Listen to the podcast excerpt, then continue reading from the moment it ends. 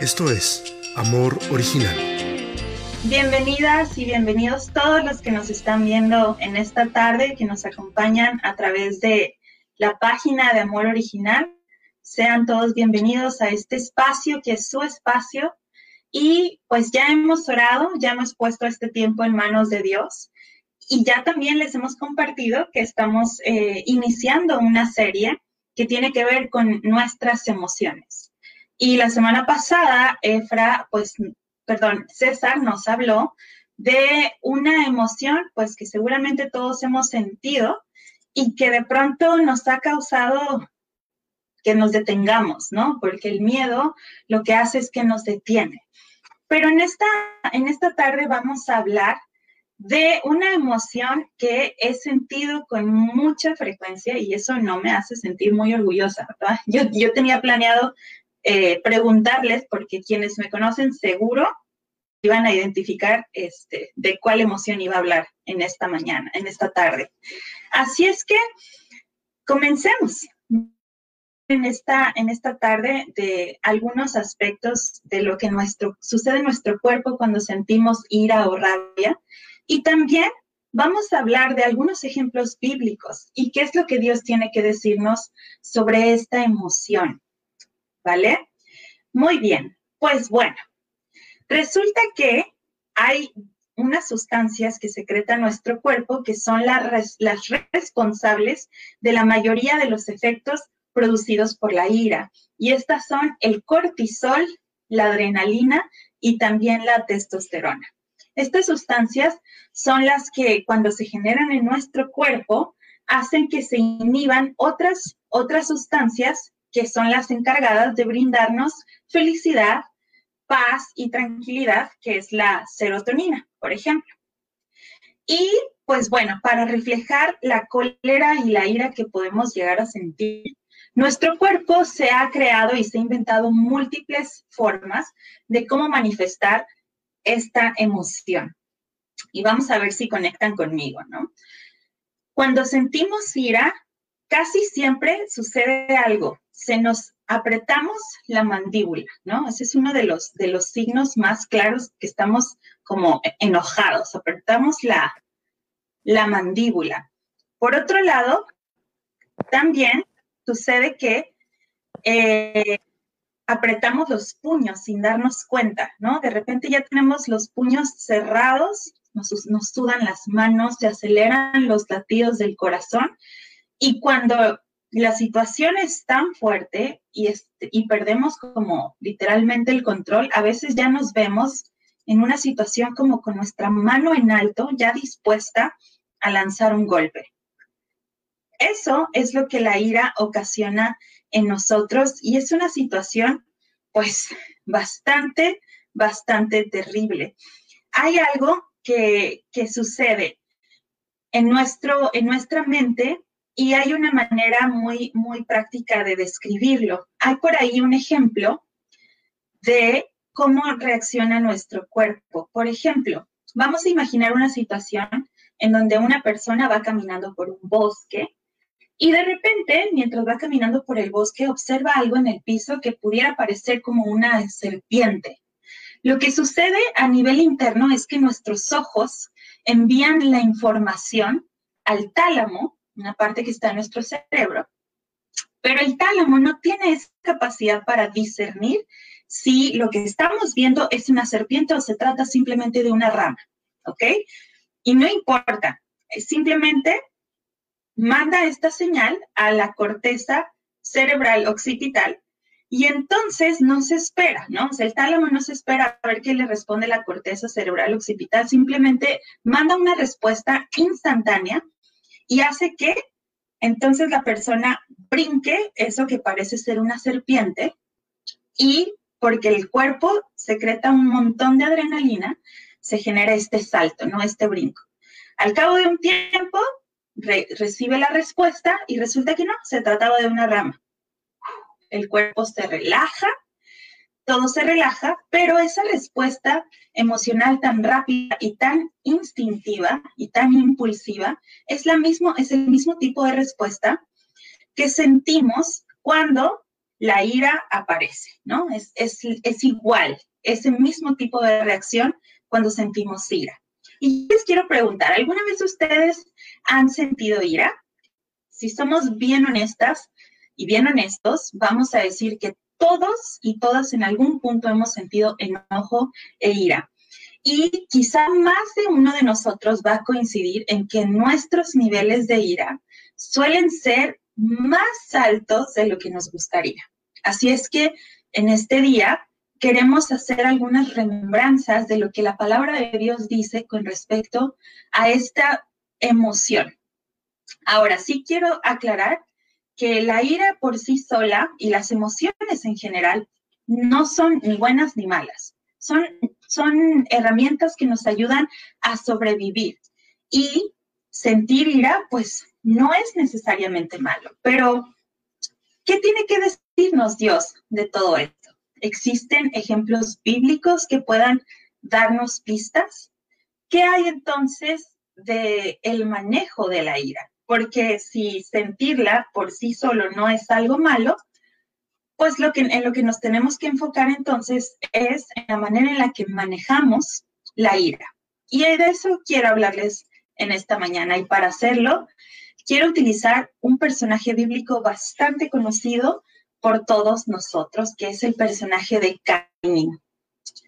Voy a leerles lo que dice Génesis capítulo 4, versículos del 2 al 8 en la nueva versión internacional. Ustedes pueden seguirme, yo lo voy a leer. Dice, después dio a luz a Abel, hermano de Caín. Abel se dedicó a pastorear ovejas, que Caín se dedicó a trabajar la tierra. Tiempo después, Caín presentó al Señor una ofrenda del fruto de la tierra.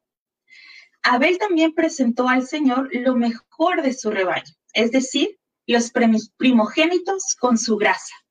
Y el Señor miró con agrado a Abel y su ofrenda, pero no miró así a Caín ni a su ofrenda. Por eso, Caín se enfureció y andaba cabizbajo. Entonces el Señor le dijo, ¿por qué estás enojado? ¿Por qué andas cabizbajo? Si hicieras lo bueno, podrías andar con la frente en alto. Pero si haces lo malo, el pecado te acecha como una fiera lista para atraparte. No obstante, tú puedes dominarlo. Caín habló con su hermano Abel. Mientras estaban en el campo, Caín atacó a su hermano y lo mató. Esto está en la palabra del Señor, Génesis 4, versículos del 2 al 8. El pasaje que acabo de leer nos muestra muy poco sobre la relación entre Caín y Abel. Y todo este incidente que se genera tiene lugar en el marco de la esfera de la adoración a Dios. Las razones de la preferencia no están del todo claras inicialmente, pero lo que sí podemos ver es que Dios es soberano y actúa en plena libertad pero hay algo muy interesante, la amonestación que Dios le ofrece a Caín en el versículo 7 contiene una de las principales lecciones de este pasaje. Y a pesar de esa advertencia, Caín asesinó a su hermano y recibió las consecuencias de sus actos.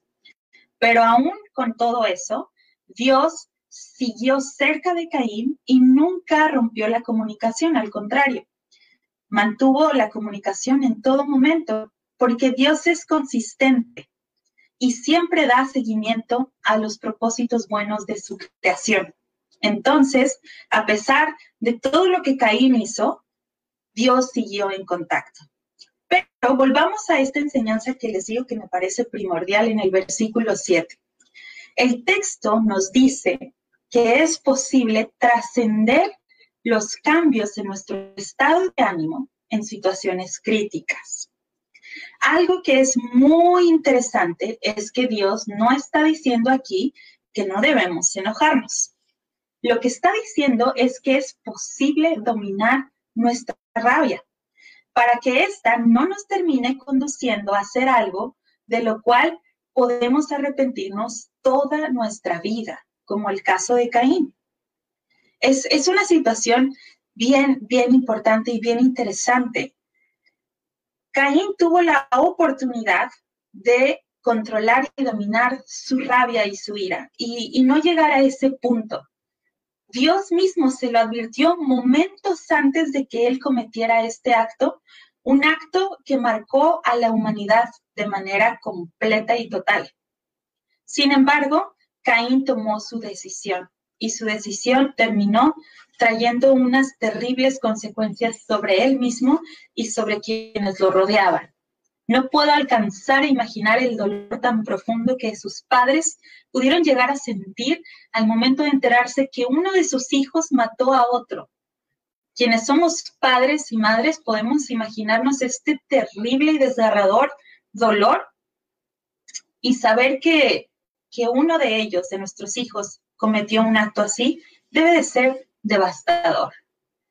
Pero volvamos, volvamos a la Biblia y veamos un ejemplo más quiero que esta vez nos centremos en el personaje de Jesús. Y los voy a invitar a que leamos o que me acompañen a leer o escuchar Marcos 11, versículos del 15 al 18. La palabra de Dios dice así. Llegaron a Jerusalén y entrando Jesús en el templo, comenzó a echar fuera a los que vendían y compraban en el templo volcó las mesas de los que cambiaban el dinero y los asientos de los que vendían las palomas y no permitía que nadie transportara objeto alguno a través del templo. Y les enseñaba diciendo, no está escrito, mi casa será llamada casa de oración para todas las naciones, pero ustedes la han hecho cueva de ladrones. Los principales sacerdotes y los escribas oyeron esto y buscaban cómo destruir a Jesús, pero le tenían miedo, pues toda la multitud estaba admirada de su enseñanza. Aunque el texto no lo menciona de manera literal que Jesús estaba enojado, es difícil imaginarlo volcar las mesas en son de broma o en son de paz. Jesús estaba realmente enojado porque los cambistas abusaban de la gente más necesitada y habían convertido el templo en un mercado. El hecho de lucrar con la fe fue uno de los motivos que más enojó al maestro en su tiempo en la tierra. Ahora bien, podemos decir que la ira es una reacción natural, que no es ni buena ni mala, simplemente es. Pero la forma en la que canalizamos la ira es lo que va a decir mucho de quiénes somos y de nuestro nivel de madurez. Esto significa, más bien esto no significa que debamos suprimir nuestra emoción, nuestra, nuestra ira o nuestra rabia, pero sí debemos ser conscientes del impacto y las consecuencias que pueden tener esos arranques que de pronto tenemos. En el caso de Caín, como les mencionaba hace un momento, las consecuencias fueron fatales e irreversibles y marcaron su futuro y el de la humanidad de una manera sustancial. Y esto nos enseña una gran lección, como lo decíamos antes, que siempre existe la posibilidad de elegir algo distinto, algo que no sea destructivo ni para nosotros ni para quienes nos rodean. Por otro lado, de Jesús, en el ejemplo de Jesús, observamos que la ira también puede traer frutos buenos. Ojo aquí porque lo que voy a decir puede resultar un poco polémico. Quizá no fueron las formas, pero con este acto de ira detonado por un alto nivel de indignación, Jesús logró que se hiciera conciencia de las malas prácticas y la corrupción que habían entrado al lugar sagrado. Y no solo eso, sino que la realidad cambiara. Ojo aquí, ¿eh? La Biblia nos enseña de ciertos principios que debemos tomar en cuenta cuando de ira estamos hablando. Por ejemplo, allá en Proverbios 16, versículo 32, nos dice la palabra de Dios que mejor es el lento para la ira que el poderoso y que el que domina su espíritu es mejor o más poderoso y más fuerte que quien toma una ciudad. En, a ese nivel, el que se controla a sí mismo es más poderoso que aquellos que toman ciudades completas. Proverbios 15.1 nos dice que la suave respuesta aparta el furor, más la palabra hiriente hace subir la ira. En Efesios, Pablo nos dice, airaos, pero no pequéis. No se ponga el sol sobre nuestro enojo, ni deis oportunidad al diablo. También Eclesiastés nos invita en el capítulo 7, versículo 9, a no apresurarnos a enojarnos, porque el enojo se anida en el seno de los necios. Y finalmente, Proverbios 22, 24 nos dice, no te asocies con el hombre iracundo, ni andes con el hombre violento. La invitación que, hemos, que podemos recopilar de todos estos pasajes es a no apresurarnos, pues la ira y el enojo están relacionados sí o sí con la falta de sabiduría y la necedad. Y por supuesto, la invitación a no dejar que el enojo se quede en nosotros por mucho tiempo. Es válido enojarnos, todos y todas nos vamos a enojar en diferentes momentos de nuestra vida. Y eso no es pecado en sí. Pero lo que sí es pecado y donde sí pecamos es al dejar que el enojo se quede en nosotros, en nuestro corazón y en nuestra mente por mucho tiempo. Bien, concluyendo, difícilmente llegaremos al punto de vida en el que nunca más nos vamos a enojar. Y está bien, porque esto no es lo que Dios quiere, eso no es lo que nos está pidiendo. Sería como inhibir nuestra humanidad y hasta Jesús mismo se enojó. Pero seamos honestos y honestas con nosotros mismos. A veces dejamos que el enojo se convierta en un estilo de vida y que sea una de nuestras emociones más frecuentes. Y quizá es ahí en donde debemos reconocer que necesitamos ayuda. Quizás sea buena idea explorar, tomar terapia por algún tiempo y tratar de entender qué es lo que detona nuestra ira y cómo podemos empezar a tener más control sobre ella.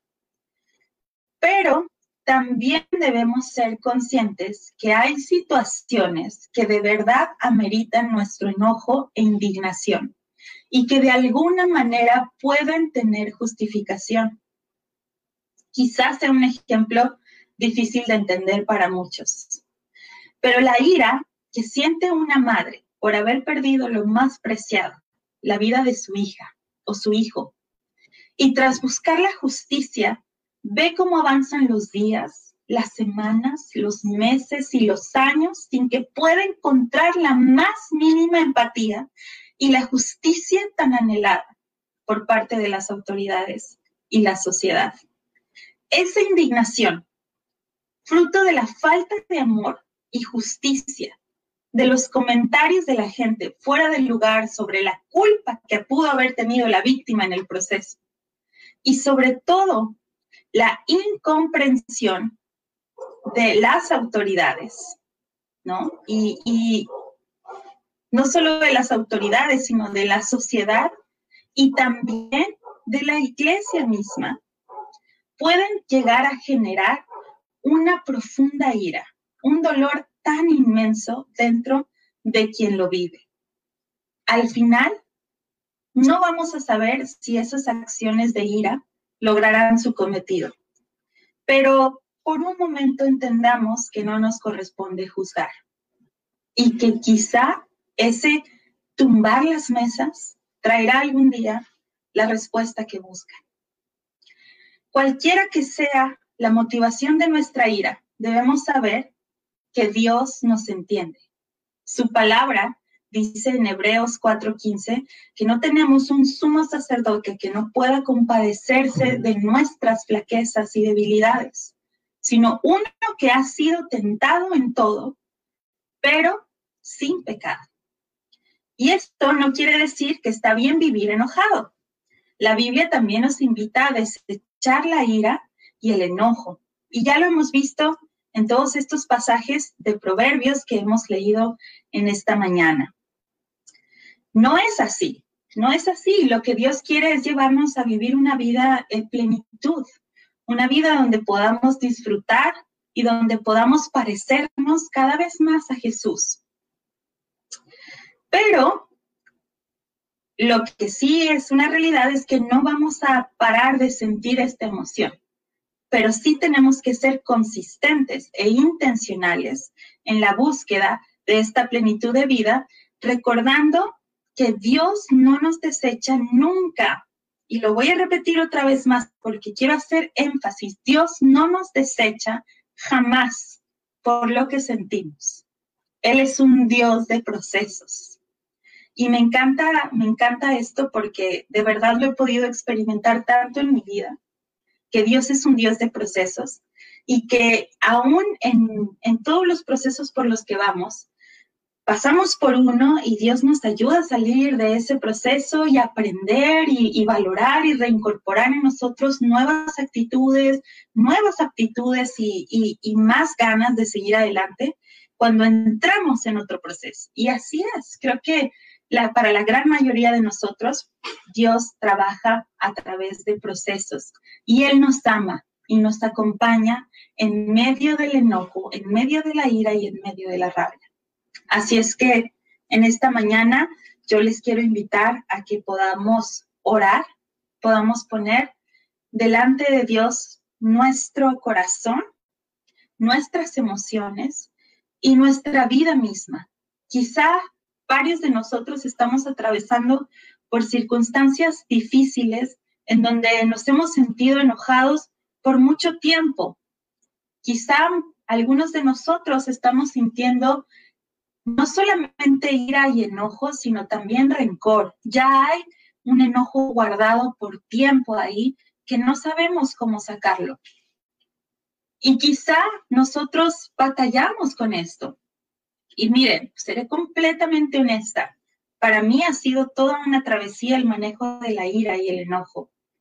Porque sí, me pasa con mucha frecuencia que de pronto ya me doy cuenta y estoy otra vez en un, en un arranque, ¿no? Estoy otra vez batallando con eso.